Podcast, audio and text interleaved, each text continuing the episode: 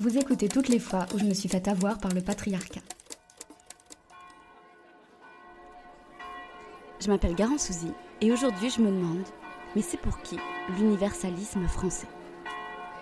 Pendant longtemps je n'étais pas féministe. Je traduis pour vous.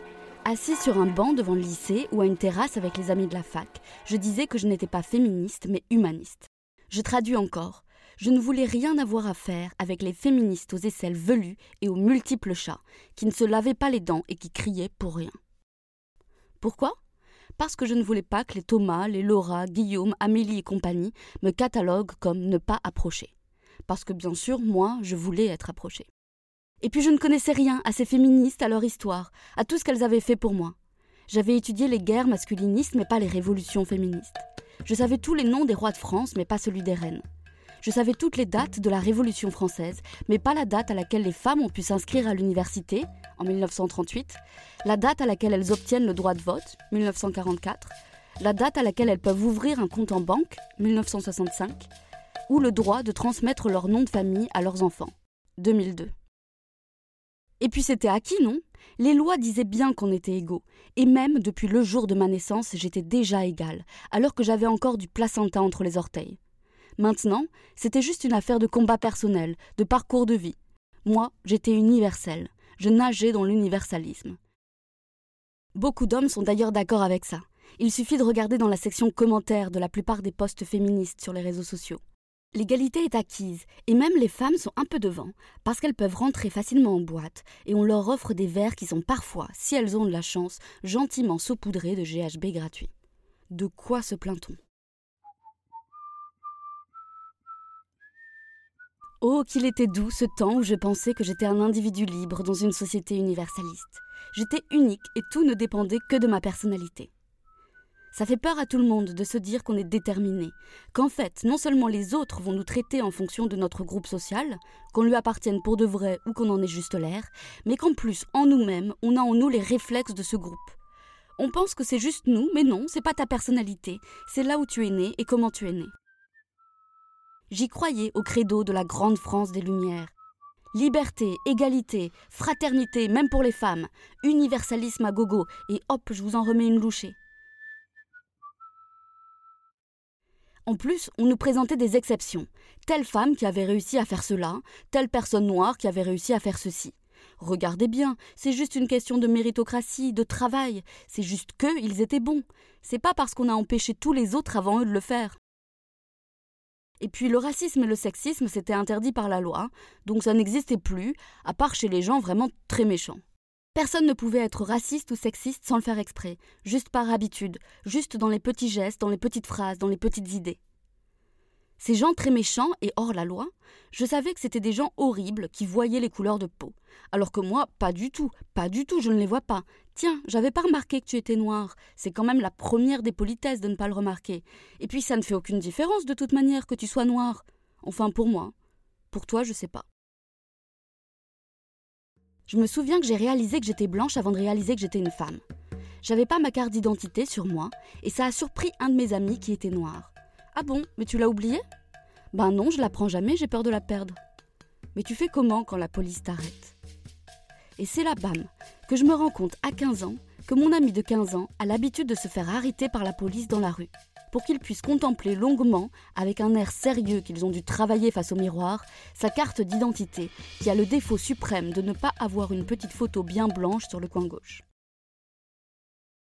Et puis je lis Bourdieu, je commence à maîtriser le concept de reproduction sociale, de déterminisme, mais je ne remarque toujours pas que je suis une femme.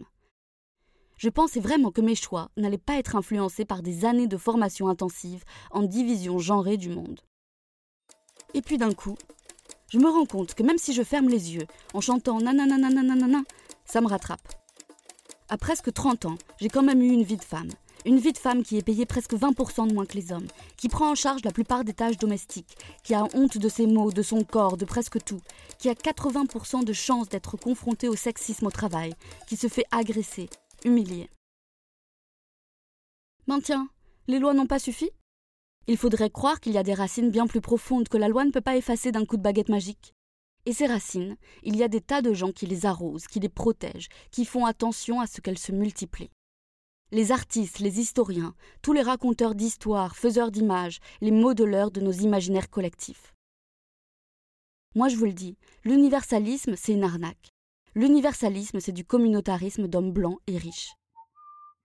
Et nous, on doit continuer à se sentir coupable de ce qui nous arrive, de ce qu'on n'arrive pas à faire, parce qu'on aurait pu choisir autre chose. Mais moi, je ne rentrais pas bien dans le schéma universel français et toutes ces opportunités. Ça coinçait au niveau de l'entrejambe quand je voulais entrer dans cet espace de liberté. Et encore, heureusement que j'avais la bonne couleur de peau pour être universel. Et au contraire, eux, ils se sentent bien parce que s'ils ont réussi, c'est en tant qu'individus libres, ça ne leur semble pas bizarre que dans les pièces importantes, au top du pouvoir culturel, politique, institutionnel, il n'y ait que des gens qui leur ressemblent.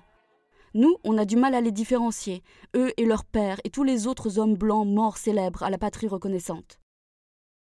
Si vous pensez que j'exagère, il suffit de regarder le nom des grands patrons, une photo de classe politique ou la liste des primés au César pour s'en rendre compte. Et si vous n'avez pas le temps de le faire, je vous donne quelques chiffres. 84% des maires sont des hommes. Et sur les 39 villes les plus importantes de France, 38 sont blancs, mais alors ultra blancs, j'ai vérifié.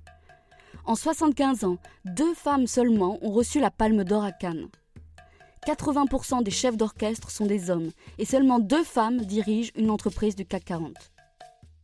Alors bien sûr, on pourrait dire que c'est pas de leur faute, que c'est parce que les femmes ont de tout petits cerveaux et les bras trop courts, ou que les personnes perçues comme musulmanes oublient de mettre un timbre quand elles envoient leur CV, et que du coup ils n'arrivent jamais chez l'employeur. Mais c'est pas ultra universaliste non plus de dire ça à voix haute. La vérité, et on le sait tous, c'est que la valeur des groupes sociaux diffère dans nos représentations, et que ces représentations viennent fabriquer de nouvelles représentations. Par exemple, au hasard, je suis un homme blanc et je fais un film super. Tous les autres hommes blancs m'ont donné des tas de millions pour le faire. Et tiens, mon héros ce sera un homme blanc, et lui aussi il sera super. Si je suis un peu woke, je mettrai peut-être un noir dans un coin, et une femme, alors plutôt de dos, comme ça on peut voir ses fesses, et peut-être un homme homosexuel, mais alors tout maigre. Si je ne suis pas woke, c'est pas grave, j'aurai quand même plus de chances de recevoir un prix que si j'étais une femme. Et puis parfois, il y a des ratés sublimes dans toute cette dynamique bien rodée. Par exemple, Dana Scully dans X-Files. C'est une série américaine de science-fiction qui commence à être diffusée au début des années 90, dans laquelle Dana Scully est le personnage principal, une femme courageuse, intelligente, rationnelle et scientifique, respectée par les hommes qui l'entourent, un ovni pour cette époque. Selon une étude, les femmes qui ont regardé la série ont 50% de plus de chances de travailler dans le domaine des sciences, technologies, ingénierie et mathématiques, qui restent dominées par les hommes.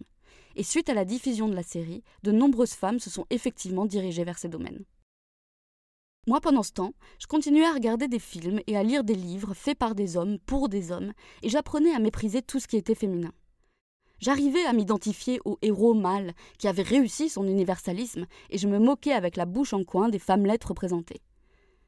Si ce n'est pas un film sur un homme blanc, ça devient un film de niche et de qualité moindre.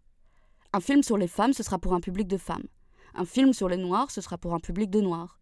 Un film sur les gays, ce sera pour un public LGBT alors que l'homme blanc peut être plein de choses et inspirer tout le monde, puisque nous sommes universalistes, non? Céline Sciamma, grande réalisatrice, a commencé à faire des films qui montraient autre chose, aussi parce qu'elle, et je la cite, a passé sa vie à adorer des films qui parfois la détestaient. Alors retroussons-nous les manches et fabriquons-nous de nouvelles histoires qui redistribueront les cartes. Je n'ai pas choisi d'être une femme. Je n'ai pas d'attrait particulier pour la fonction. Je ne crois pas en l'essence de femme, en la nature de femme. Je ne crois pas que je dois me comporter de telle manière parce que j'en suis une. Mais on ne choisit pas vraiment. On devient vraiment une femme le premier jour où on en subit les conséquences. C'est la seule chose qui nous unit toutes. La première main aux fesses dans le bus, le premier regard de prédateur, la première fois où toutes les femmes de la famille se lèvent pour débarrasser pendant que les hommes restent assis. Ce qui ne semble pas si grave, mais on parle en réalité de millions d'heures de travail gratuit. Et l'universalisme nous empêche de penser que c'est politique, en nous affirmant que nous vivons dans une société dans laquelle nous devons ignorer nos spécificités, nos particularismes, pour faire partie d'un tout. Mais ce n'est pas nous qui choisissons d'y être sans cesse rappelés. Parce que l'universalisme, c'est un but à atteindre, pas quelque chose que l'on proclame une fois pour toutes, et qui nous empêche de voir ce que les minorités vivent tous les jours, qui nous empêche par exemple de faire des statistiques sur l'accès au travail ou au logement des personnes non blanches, alors que ces chiffres nous prouveraient que ces problèmes sont structurels. Alors ce n'est pas moi qui ai échoué en tant qu'être humain libre quand j'ai vécu ma vie de femme. Nous ne devons pas avoir honte de ne pas avoir su répondre aux commentaires libidineux de notre collègue. Nous n'avons pas à avoir honte d'avoir accepté de prendre en charge toutes les tâches domestiques. Nous n'avons pas à avoir honte de nos couples insatisfaisants, de nos vies sexuelles pourries, des regards des hommes dans la rue, de nos mi-temps, de nos faibles salaires, de notre obsession sur notre poids, sur nos cheveux, de nos carrières qui stagnent. Non, parce que rien de tout cela ne nous appartient. C'est politique. Alors on repolitise nos problèmes individuels, intimes, en comprenant que ces erreurs, ces douleurs, ces contraintes ne nous appartiennent pas, qu'elles ne sont que des points de valeur dans des statistiques globales, et que c'est ensemble que nous devons les combattre. Et on dit merci à nos mères et à nos grands-mères féministes, en espérant qu'un jour ce ne sera plus un gros mot. Merci à vous de m'avoir écouté, et si vous voulez me soutenir, n'hésitez pas à partager ou à commenter. Et à bientôt pour un prochain épisode.